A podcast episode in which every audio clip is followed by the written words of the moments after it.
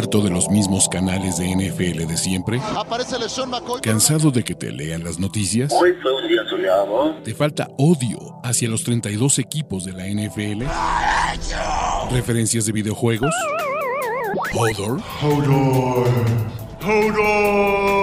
Este es el canal de Ulises Arada, donde encontrarás NFL, toxicidad, cultura pop, videojuegos y mucho más. Suscríbete y descubre una nueva forma de seguir tu pasión. ¿Qué esperas? Amigos, ¿cómo están? Bienvenidos a este canal de regreso. Tenemos Power Rankings para la semana 9 NFL 2022. ¿Y qué creen? Tenemos sponsor porque son presentados por nuestros amigos de NordVPN. Pero bueno, antes de empezar, y ustedes ya se la saben, ¿cuáles son nuestras categorías de estos Power Rankings de esta semana 9? Tenemos favorito para el Super Bowl, contendientes, equipos que están peleando por playoffs, equipos cutres y los que ya están pensando en la temporada NFL 2023. Y bueno, muchachos, antes de darles el primer pick, que el primer pick se los doy porque es gratis, son sus Detroit Lions, ¿no? Y es el peor equipo. Pues bueno, los Detroit Lions son el peor equipo y aparte después del cambio de TJ Hawkinson, ni cómo ayudarlos, esto te dice más, no te dice más pensando en 2023 que esto. Vamos hacerles una recomendación, porque esto es NordVPN. Y amigos, antes de arrancar este video, vamos a hablar del sponsor del día de hoy, los muchachos de NordVPN. ¿Qué es un VPN? La verdad, muchachos, es pleno 2022 y no tienen una forma segura de navegar por internet está todo mal. NordVPN te puede conectar a muchísimas opciones y navegar de forma segura porque tu seguridad es primero. Pero lo más interesante, muchachos, lo mejor, te puede ayudar a ver la NFL como la necesitas ver. Ahorita, por ejemplo, si te metes a Prime Video y le buscas NFL, te aparece la terrible y horrible, y no es mala onda, pero cuando comparamos la transmisión de Fox Sports como la transmisión de Prime Video, pues todo mal. Pero mira, en vez de tener esto, básicamente y que nos aparezca esta transmisión, NordVPN en un par de clics, solo le pones aquí, muchachos, le pones Estados Unidos, te conecta y vean nada más cómo inmediatamente nos cambia el menú para poder ver los juegos por Prime Video, muchachos. Vean Prime Video viéndolo con Rolly Cantú con mi querido Al Michaels, con mi querido Miguel Gurwitz. Y eso no es todo. Aquí los muchachos de NordVPN les tienen una promoción especial. Si ustedes se meten en este momento, ¿no? Y les voy a poner tanto en el video como en la descripción el link a nordvpn.com diagonal Ulises, te regalo cuatro meses más de NordVPN al contratar dos años, así que ya lo sabes. Tu mejor contenido de series, de NFL y de mucho más, además de navegar seguro por internet por NordVPN. Pero ahora sí, ya, vamos a los Power Rankings y al resto del video. Y bueno, ya regresando a estos Power Rankings, que si bien Detroit se quedó en 32, en 31 sin moverse nada, pues los Texans, muchachos, los Texans no traen mucho, ¿no? Eh, sí, medio le echaron ganitas, pero los Titans sabían que les iban a ganar corriendo, corriendo a voluntad. Fueron el equipo más predecible de todo 2022, por lo menos de la semana 8. Y les ganaron sin ningún problema. La defensiva terrestre de los Texans es una de las peores que yo he visto en muchísimos años. Aparte, cuatro juegos consecutivos permitiéndole 200 yardas y dos touchdowns al menos a Derrick Henry. Todo mal bajando una posición después de, de, perder en lo que era su casa, Londres, los Jaguars, sí. El presente se ve del nabo, ¿no? Me encantó el cambio y el potencial que tienen con Calvin Ridley, pero pues Calvin Ridley no va a jugar en 2022, chavos, va a jugar hasta el 2023 y eso ya se tomará en consideración en otros siguientes Power Rankings. Los Jaguars, sinceramente, todo mal, todo mal. Eh, Trevor Lawrence se ve se ve como un dude que no está dando el siguiente paso. Doug Peterson no tiene respuesta. Revivieron a los Broncos. Dude, sí son, uno, sino son un equipo malísimo. Y hablando de equipos malísimos, si bien la victoria contra Tampa Bay, como les dio oxígeno, los Steelers, agiten esas toallas. Pittsburgh, ah, no, quiero no quiero ser este grabadora rota, pero no tienes línea ofensiva. Najee Harris parece que no es la solución en la posición de corredor.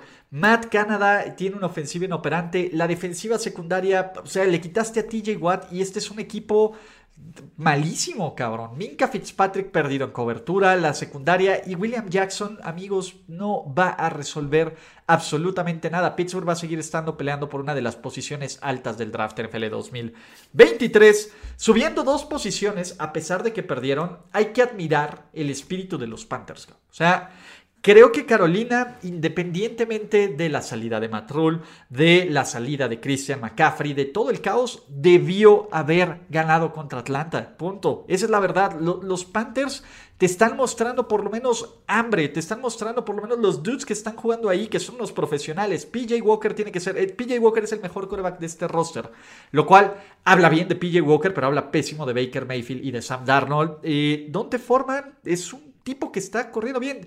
DJ Moore es un jugador donde puedes construir alrededor de él, evidentemente, pues corregir esos castillos estúpidos. Y pues, bueno, van a competir, van a ser luchones sus Panthers. No, no es que va a ser una victoria fácil para cualquiera. Y si no, pregúntele a los Tampa Bay Buccaneers.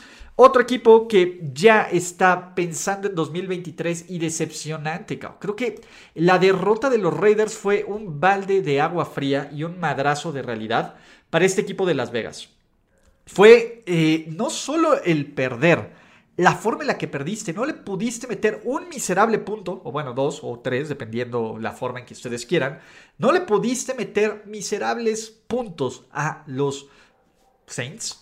Todo mal. Derek Carr desaparecido. Eh, Josh McDaniels no parece que no tenía este equipo preparado para jugar después de esta semana de descanso y en general estos Raiders desaprovecharon una oportunidad espectacular para darle la vuelta. ¿Todavía pueden seguir ganando partidos? Sí. ¿Todavía creo que son equipo de playoffs? Por supuesto que no. Más bien son equipo cutre. Y, el tema es que se le están trepando los enanos en la división. ¿No? Otro equipo que también con sus movimientos, sobre todo del día de hoy, el haber dejado ir a Rockwan Smith, bueno, ayer a Rockwan Smith, y hoy trajeron a Chase Claypool, pero que nos está hablando que están pensando en 2023 son los Bears. Creo que los Bears y, Chicago es un buen equipo. Chicago es un equipo sólido que va en la dirección correcta. Simplemente este año dijeron se acabó para siempre, así no. Y está bien. O sea, le estás poniendo, tengo que aplaudir porque le están poniendo a alguien medianamente confiable a Justin Fields en Chase Claypool. Creo que el play calling está mejorando a la ofensiva. La defensiva tiene algunas piezas, sobre todo en la defensiva secundaria, que pueden funcionar, pero están metidos en una reconstrucción. Y qué mejor que estar metidos en una reconstrucción con buen nivel de salary cap, porque eso es lo que tienen, y con alguno que otro pick extra. Creo que Chicago, eh, si bien los playoffs pues, dependerá mucho de cuánto evolucione eh, eh, Justin Fields en este final de temporada y cómo armen al equipo alrededor. Pero yo, por la verdad es que sí siento que van en la dirección correcta. ¿No? ¿Qué equipo es cutre? Porque ganaron, cabrón. Pero los los Cleveland Browns, la verdad es que ni siquiera son un equipo cutre, tienen un récord cutre que es diferente, ¿no? A Mari Cooper lanzó una intercepción, sí, pero también tuvo un partidazo contra esta defensiva de los Bengals. la defensiva, sobre todo la línea defensiva, fue una pesadilla para Joe Burrow. Nick Chubb es Nick Chubb. Y pues ahí está Chicago, perdón, ahí está Cleveland negándose a morir y negándose a dar por perdida una temporada que están esperando a que llegue el refuerzo clave, ¿no? Eh, esta, esta victoria en Monday Night Football me los dejó bien parados, bien parados. Yo todavía creo que esto no es un equipo de playoffs, pero ayuda mucho y sobre todo le tiraron un parísimo a sus Baltimore Ravens espectacular. ¿Qué otro equipo cutre tengo subiendo una posición? Los New Orleans Saints, amigos. Los New Orleans Saints que ahora están en la posición número 24 de estos Power Rankings. Es una victoria que les da muchísimo oxígeno. Creo que los Saints eh, todavía pueden competir en esta división porque Deux es grande y Deux ex máquina y están a un juego de los Falcons, a quien ya les ganaron esta temporada un partido. Eh, me gustó mucho ver revivir esta defensiva, ¿no? Eh, eso es lo más importante. Una de las principales razones por qué estos Saints estaban jugando tan mal es que la defensiva permitía total y absolutamente todo. Y la otra es, cosas buenas pasan cuando le das el balón a Alvin Camara, que no cambiaron, lo cual te dice New Orleans, todavía queremos competir ¿Cuándo va a volver Michael Thomas? ¿Quién sabe? ¿Habrá cambio de coreback? ¿Quién sabe? pero pues New Orleans así calladito puede acumular WWW y meterse en esta división está para cualquiera, muchachos. Entonces, número 23, sus Indianapolis Colts. Ah, creo que Sam Ellinger te da un poquito más de expectativa. ¿vale? Ellinger eh, ya sabemos que no está tan muerto como Matt Ryan. De todas formas, este equipo permitió un regreso de casi de 10 puntos, de 9 puntos, 10 puntos, los que fueran contra los Commanders. Por Dios, los Commanders de Taylor Heineke. Frank Reich ya está cometiendo toda clase de decisiones desesperadas. ¿Qué quiere decir estas decisiones desesperadas? Ya corriste el coordinador ofensivo, ya cambiaste a Nahim Hines, te trajiste a Zach Moss, que pues, está eh, bien, pero no sé, no sé, creo que los Colts van a ser un equipo mediocre. Pueden ganarle a cualquiera de los que están abajo en estos Power Rankings y a lo mejor uno de peleando por playoffs. Pero también pueden perder contra cualquiera. Yo creo que eh, puede haber una purga fea en Indianapolis al final de la temporada número 22. Sí, sus Arizona Cardinals por lo menos compitieron, ¿no? Arizona por lo menos compitió. Pero también parece que esto va a ser un desastre a venir. Creo que la relación entre Cliff Clinsbury y Kyler Murray no está rota, está lo que le sigue. Hay una, unas desatenciones defensivas básicas, unos errores de coaching y me parece que Kyler Murray eh, está desesperado. Tiene jugadas bien brillantes, o sea, el güey tiene talento. Pero también te comete unos errores estúpidos. Las dos intercepciones que lanza no los debería de ser un tipo que ya tiene cuatro años en la liga, que le acaban de dar ese perro contratazo. O sea, se nota, se nota completamente que los Cardinals saben que Kyler Murray no está al 100% mentalmente en este partido y que no es su prioridad ser un gran coreback. Y está bien, el problema es que si sabes eso, no le das el perro contrato que tienes y estas son las consecuencias. Creo que Cliff Clinsbury ya también va, van a darle cuello. Y no es que me guste decirles, se los dije, pero se los dije. Los que medianamente revivieron, pero pues también revivieron para qué, son los Broncos. O sea, ganaron, bien. Nathaniel Hackett sigue. Odié, odié por sobre todas las cosas, por sobre todas las cosas, el cambio que hicieron de Bradley Choff. O sea, ese movimiento a mí que me dice, somos los Denver Broncos, no nos interesa seguir ganando, ya se me olvidó, ya, ya no me interesa, no me interesa en lo absoluto competir esta temporada, ya me voy a ir con mi récord perdedor, con mi Let's Ride y pues vamos a ver qué onda, punto. Por mucho que tengas a Bonito, por mucho que tengas a, Randy Gregory, pues va a sufrir un golpe, una defensiva que era elítica. Y eso más un Russell Wilson inconstante que a veces medianamente juega bien con un juego terrestre cutre, pues te habla de un equipo cutre total y absolutamente. Bajando dos posiciones, muchachos, y la neta es que eh, da mucha pena ver a los Packers aquí, pero son un equipo súper cutre. O sea, los Packers dieron eh, un gran partido bajo sus estándares, en donde le ganaron a los Bills en yardas en yardas por tierra. Tuvieron más, mejores oportunidades, mejor porcentaje de terceras oportunidades convertidas, menos entregas de balón y el juego no estuvo cerrado. Aaron Rodgers se nota, se nota que no tiene ninguna arma y se nota que las defensas ya no tienen absoluto respeto por el cuerpo de receptores de estos Packers. La defensiva es decepcionante. La defensiva es parte de, lo, de la principal razón por la cual este equipo de Green Bay parece que no tiene ni siquiera escapatoria, O sea, yo al día de hoy no podría decirles quién va a acabar mejor, si los Packers o los Bears. Por lo menos a los Bears les veo un futuro, cabrón.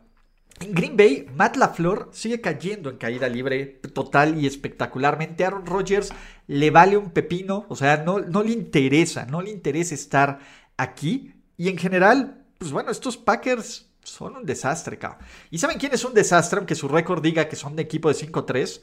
Los Jets. Y es una lástima. Es una verdadera lástima que los Jets no pudieran sobreponerse una enorme cantidad de lesiones que han tenido en todo el perro año. O sea, sí, y pues Brice Hall es así de bueno. Sí, la línea ofensiva ha sido una chambísima. Sí, su defensa tiene momentos bien brillantes. Pero Zach Wilson por Dios, Zach Wilson luce cada vez más como un bust del draft. Hay que tener paciencia, sí.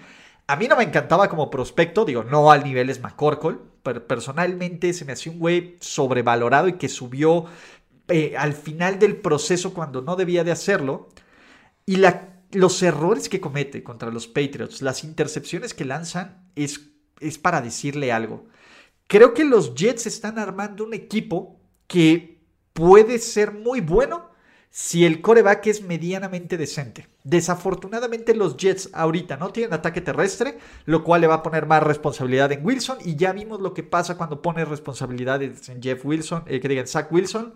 Cosas malas ocurren. Los Jets eh, se quedan con todo su cuerpo de receptores. Yo pensé que iban a cambiar a alguien más, pero venga. ¿Quién sigue, muchachos?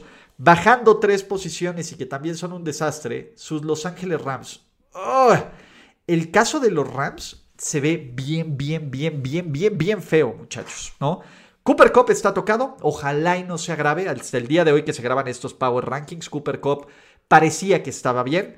Dos, eh, creo que Matthew Stafford no está bien. El juego terrestre es inexistente y la defensiva no los va a poder aguantar todo el tiempo. Esta defensiva va a terminar por quebrarse y como le pasó con los 49ers. Tuvieron una muy buena mitad.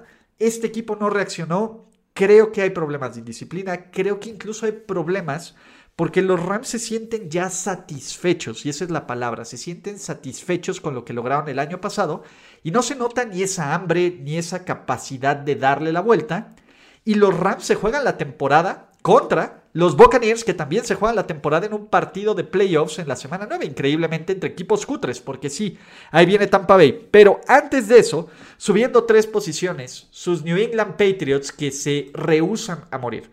Los Pats son un equipo súper cutre, súper cutre, que tienen sus brillanteces bien coachadas. ¿Por qué? Porque Nick Folk no deja puntos sobre la mesa, porque Devin McCurdy agarra y acepta los rebalos, porque corren bien el balón.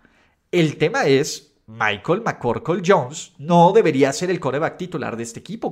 Lanza una intercepción terrible, lo perdonan porque Deux es enorme de un pick six y por eso, además de la implosión de Wilson, es que los Patriots ganan este partido. Pero New England no es un buen equipo, eh, están 4-4, medio van a estar, no es un equipo de playoffs tampoco, ¿no? Pero pues ahí van a estar medianamente en este panorama de playoffs, muchachos. ¿Quién más sube? Sube porque pues no hay quien subir. También es un equipo súper pinche. Vean la cantidad de equipos cutres del riel, del nabo que tenemos los Commanders, acá.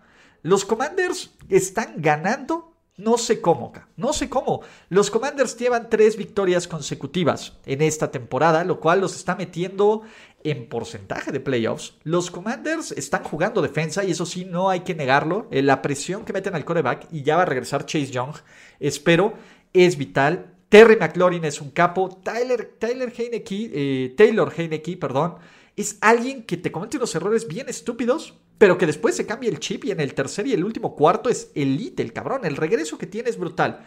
Terry McLaurin es un chingón. Necesitan mucho más balance, sí pero van 4-4, cabrón. Así, calladitos, con una mano en la cintura. Es sorprendente cómo este equipo. Y el último equipo Q3, sí, ya los bajé a Q3 porque pues no hay otra forma de no bajarlos. Son sus Tampa Bay Buccaneers. La lesión, sobre todo esta lesión de Shaq Barrett, puede ser letal. El juego terrestre no existe, no existe, cabrón. Espero que hayan tenido estos 10 días y que Tom Brady no se haya ido a cualquier otro evento social que tuviera que, hacer eh, en este fin de semana para evaluar cómo pueden mejorar. Porque yo creo que el talento todavía hay. El, talento de los Buccaneers, Tampa Bay tiene más talento que cualquiera de todos estos equipos cutre y que probablemente un par de equipos que ahorita están en la categoría de peleando de playoffs. Sí. La ejecución es lo que no está. Tom Brady no está bien de aquí, cabrón. Y, ese es el tema, acá. Yo pensé que el, la, el bajón de Brady iba a llegar físicamente, no mentalmente. Mentalmente no está aquí. El play calling no está aquí. La defensiva está fallando jugadas clave, clave, cabrón. Le pueden correr a esta defensiva. Los Buccaneers no pueden correr. Son predecibles. Sí. Y aún así, tienen la posibilidad de ganar esta división, incluso con un récord perdedor. Estas dos semanas son vitales para las aspiraciones de Tampa Bay porque tienen a los Rams y porque después viajan a Alemania a jugar contra Pete el sabio y la sopilota. Muchachos, llegamos a la mitad de estos Power Rankings. No olviden suscribirse y darle like a este video si les gustó. Díganme cuáles de estos equipos que están en estas categorías no deberían estar, cuáles de los cutres van a pelear por playoffs, cuáles de los que están peleando por playoffs son contendientes o son cutres, quién todavía está pensando en el 2023 y no en el 2022, etcétera. Y vamos ahora sí con los que están peleando por playoffs, porque sus Atlanta Falcons, líder de división, haya sido, y con todas las comillas para quien entienda el contexto, como haya sido, los Falcons están 4-4 y ganando su división. Bien podrían haberla perdido y la podrían haber falconeado as always. Atlanta, eh, no me gustó el movimiento de Calvin Ridley, pero si quieren hablar de movimientos de cambios antes del deadline, pueden hacerlo en otro video en este canal. Lo que sí me gustó de Atlanta es que están encontrando formas de ganar. O sea, John Hoku es una maravilla. Marcus Mariota tiene sus altas y sus bajas. Y Kyle Pitts revivió. Va a regresar Cordagout Patterson. Yo aún así creo que este es un equipo con talento abajo del promedio y que va a terminar cayéndose. Pero bueno, van 4-4 y todavía no se caen. Entonces, mientras estos Atlanta Falcons sigan manejando esta ventaja, sigan manejando esta ventaja, y también es importante, puedan ganarle por primera vez en su perra vida a Tom Brady, vamos a empezar a creer en ellos. Número 13, bajando 6 posiciones, y no era mala onda acá, pero creo que el tema de los Giants se estaba volviendo insostenible, ¿no? Y, y Seattle mostró parte de los grandes defectos que tiene este equipo de los Giants. Uno, no hay receptores, es terrible. Es terrible la falta de receptores que hay en los Giants. Y dos, le quitas a Saquon Barkley, le quitas el juego terrestre y es una ofensiva bien, bien, bien mediocre. Por, por mucho que Daniel Jones, por mucho que Daniel Jones le haya echado muchas ganitas, pues es un coreback limitado, como esto. No es, no es alguien que te va a sacar juego contra juego contra juego. Y la única razón por la que este partido fue medianamente, eh, medianamente cerrado al principio fueron por los propios errores de los Seahawks, no por los, no por los aciertos de los Giants. Creo que los Giants son un equipo con muy poquito margen de error. Esa es la verdad, es un equipo con muy poquito margen de error que cuando las cosas no salen al 100% bien o cuando ocurren unas catástrofes como los errores en equipos especiales, te están cayendo. De todas formas, van 6-2. De todas formas, es un equipo que... 5-2, perdón. Que tiene esta capacidad, está peleándose en este momento por meterse a playoffs. No, yo creo que se van a caer y alguien más los va a bajar, pero en el Inter ahí están sus New York Giants. Subiendo tres posiciones sin hacer nada los Chargers, ¿sí? Básicamente los Chargers tuvieron su bye. Eh, ojalá y tengan, recuperen piezas clave a la ofensiva, ¿no? Pero pues, los Chargers sin hacer nada, pues bueno, Denver empeoró en su división. Los Bengals perdieron y el panorama de playoffs se pone más sencillo. Y va a regresar Keenan Allen. Quiero creer que Brandon Staley va a aprender a tomar sus malditos puntos y Justin Herbert va a estar más sano. Eso es lo importante. Creo que un equipo que le urgía tener una semana de bye eran estos Chargers y estos Chargers. No puedo decirles si van a estar bien o no, porque no confío en estos Chargers, pero pues bueno, confío.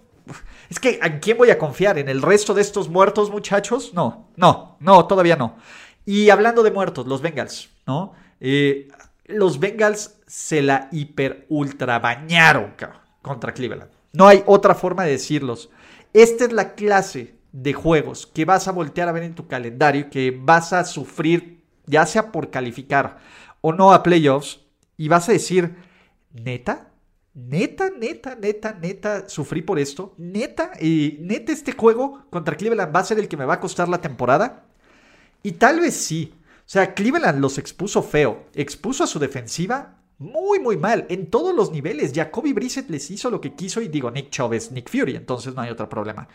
La línea ofensiva fue expuesta por Miles Garrett y por compañía, y, Joe Burrow se vio más como este Joe Burrow que corría por su vida que como el Joe Burr de playoffs, ¿no? Llamar Chase, la ausencia se notó durísimo, y en general, pues no hubo nada de respuesta, no hay juego terrestre. Aún así, estos Bengals están 4-4, están pues, peleando por su propio destino. 4-4 o 4-3, ¿no? Este, creo que son 4-4. Están peleando por su propio destino aquí, pero no lo sé. No lo sé. Ya estos Bengals que decíamos es que sí son mejor que Baltimore, una semana y un telocico de realidad nos han puesto en otra situación. Subiendo, bajando dos posiciones, y no es por mala onda, cabrón. Pero más bien creo que el resto de estos equipos en estos Power Rankings han hecho más cosas por ser mejores equipos. No es que los Titans no lo sean y no es hate a los Titans. Ustedes saben que amo a los Titans, Pero Tennessee es es bien unidimensional, cabrón. Me encanta. Y creo que van a estar ganando su división y peleando por playoffs. Y ojo, me pueden, después de este disrespect de a pesar de que ganaron a los Texans, sí, pero de que a pesar de que ganaron, que le ganen a los Chiefs, que tampoco me parecería una cosa eh, inverosímil, pues puedan subir más y los pongamos como contendientes, lo cual dudo, pero un paso a la vez. Tennessee corre bien, juega buena defensiva, pero dejó ir una oportunidad brutal en no reforzar un cuerpo de receptores que es el peor o uno de los dos o tres peores de toda la liga. Creo que Tennessee sin un receptor no es contendiente, no es un equipo de calidad y no es un equipo que debería ser tomado muy en serio acá. Por lo menos suena a one and done en playoffs, ¿vale? Ahora sí, subiendo cuatro posiciones, ¿no? y, y porque me encanta. No, subiendo una posición, subiendo cuatro posiciones, los Dolphins. Los Dolphins no solo ganaron, y yo sé que sufrieron contra Detroit, contra una eh, ofensiva de Detroit Pero los Dolphins, uno, se ven un equipo completamente diferente con a chiquito bebé. Y dos, los Dolphins hicieron un gran movimiento, un gran movimiento, doble movimiento, porque esa es la verdad, en traer a Bradley Chubb que Bradley Chubb va a ayudar infinitamente en esta defensiva, que es como el otro punto débil que tenían, era la presión al coreback. Va a ayudar muchísimo. Y Jeff Wilson es infinitamente mejor que Chase Edmonds. Ya, por favor, no le den el balón a Chase Edmonds. Nunca más, nevermore. Vale, Chase Edmonds ya se fue a Denver. Eh, el tema aquí es, Miami nos está diciendo, creemos en Tua, vamos a armar un equipo y un ataque y una defensiva alrededor de Tua y este año estamos para competir. Y creo que este año están para competir porque además el resto del calendario en el papel luce manejable.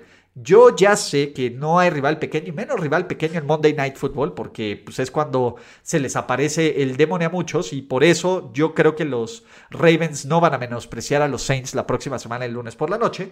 Pero Miami está avanzando y lo está haciendo muy, muy, muy, muy, muy bien, muchachos, ¿vale? Siguiente equipo en estos Power Rankings que los veo peleando por playoffs, sus Seattle Seahawks. Me encanta lo que está haciendo Seattle Seahawks. Pete el Sabio es un genio. Pete el Sabio es un chingón, es uno de los mejores head coaches de la NFL y es un tipo que tiene completa y totalmente listo a este equipo para jugar y para ganarle a cualquiera. Tal vez Seattle no gane su división, porque la verdad es que hay más talento en San Francisco y creo que hay más talento en los 49ers. Pero estos Seahawks, pero estos Seahawks van a ser un rival molesto y nadie va a poder menospreciarlo. Gino Smith está renacido, los picks del draft, la defensiva está empezando a agarrar forma. Ojo, pocas cosas más. A mí me encantaría que Seattle gane la NFC, la NFC West. Yo creo que van a empatar con los Niners y van a perder el criterio de desempate. Pero estos Seahawks están para playoffs y creo que a diferencia de los Giants, a diferencia de los Falcons, yo sí quiero ver estos Seahawks en playoffs, ¿vale? Subiendo otras tres posiciones, San Francisco 49ers, y sí los va a poner como contendiente. Y va a decir, ay Ulises, ¿hay más de 49er Liver? Sí, güey.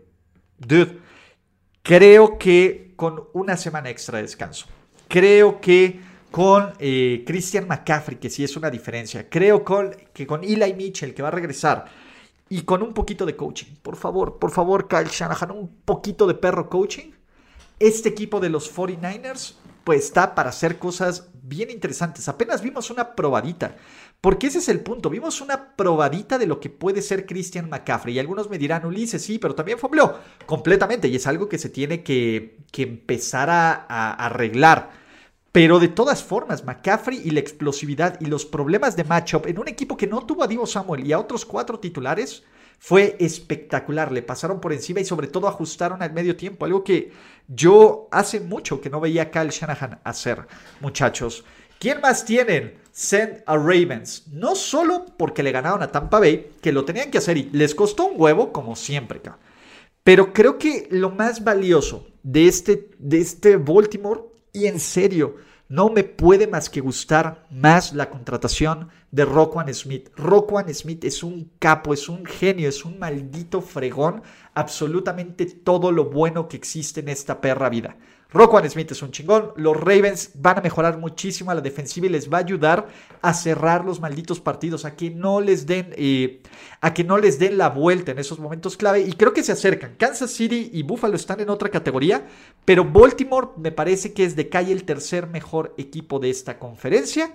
Y además tiene un calendario donde puede seguir acumulando victoria tras victoria, tras victoria, tras victoria, tras victoria. Y mejorar en los standings y en el seeding para evitar a Buffalo hasta la final de conferencia, que es como el nombre del juego que todos tenemos, muchachos. Subiendo una posición, ¿no? Sus Dallas Cowboys.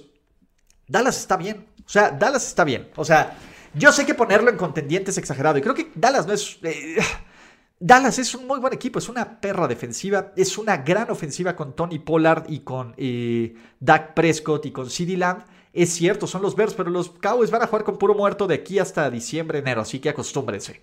Lo que sí es un hecho es que Micah Parsons es un jugador espectacular, espectacular en todos los sentidos, en todos y absolutamente cada uno de los sentidos, ya luce como un robo del draft. Eh, yo estoy aquí a la expectativa, o sea, yo estoy a la expectativa, Dallas tiene un par de pruebas ahí interesantes, yo estaré esperando a que estos Cowboys, eh, pues bueno, puedan vivir bajo ese nivel que se espera. Y listo. El último de esta categoría, y en serio, me encantó, me encantó la contratación de TJ Hawkinson, son los Vikings. Y creo que por eso iba a poner arriba los Cowboys de los Vikings antes en estos Power Rankings, pero luego llegó lo de Hawkinson. Y creo que este equipo está haciendo todo lo posible para rodear a Kirk Cousins de talento, para que su gran nivel que nos muestra a las 12 del día lo pueda mostrar a las 3 o si tenemos suerte en prime time. La defensiva tiene piezas que hay que mejorar, pero Cedarius Smith está funcionando, Patrick Peterson está funcionando, ahí van, ahí va. Y creo que Minnesota va a ganar sin muchos problemas esta división. El tema es, Minnesota está sufriendo para ganar. Sí, creo que eh, con esta contratación de Hawkinson debería de sufrir menos. Y el tema, Minnesota está en un grado similar a los Cowboys. Eh, es, ok, si ya te creemos que eres un equipo de playoffs, demuéstrame en playoffs que puedo esperar más de ti. Últimos tres que no cambian en estos Power Rankings, porque ya lo sabemos. Y no olviden, muchachos, que también va a haber para todos los miembros de este canal de YouTube, si eres miembro de este canal de YouTube o si formas parte de mi comunidad de Patreon en patreon.com diagonal Ulises Arada o en suscriptor en Twitch Va a haber una rifa el 15 de noviembre de boletos del juego de NFL en México. Entonces, adelante y vamos con los contendientes, porque los contendientes no cambian. Kansas City no jugó, no importa. Kansas City está al tiro. Que Darius Tooney, sí, a mí me hubiera gustado que hubieran ido por defensiva, porque creo que el problema o el punto débil de estos Kansas City Chiefs es su defensiva, pero no tengo ninguna bronca con eso. Los Chiefs son un muy buen equipo, son el rival a vencer. Creo que hay un juego medianamente trampa contra Tennessee que se les suele complicar, pero deberían de ganar. Segundo lugar, sus Fly Eagles Fly, que es una máquina acá.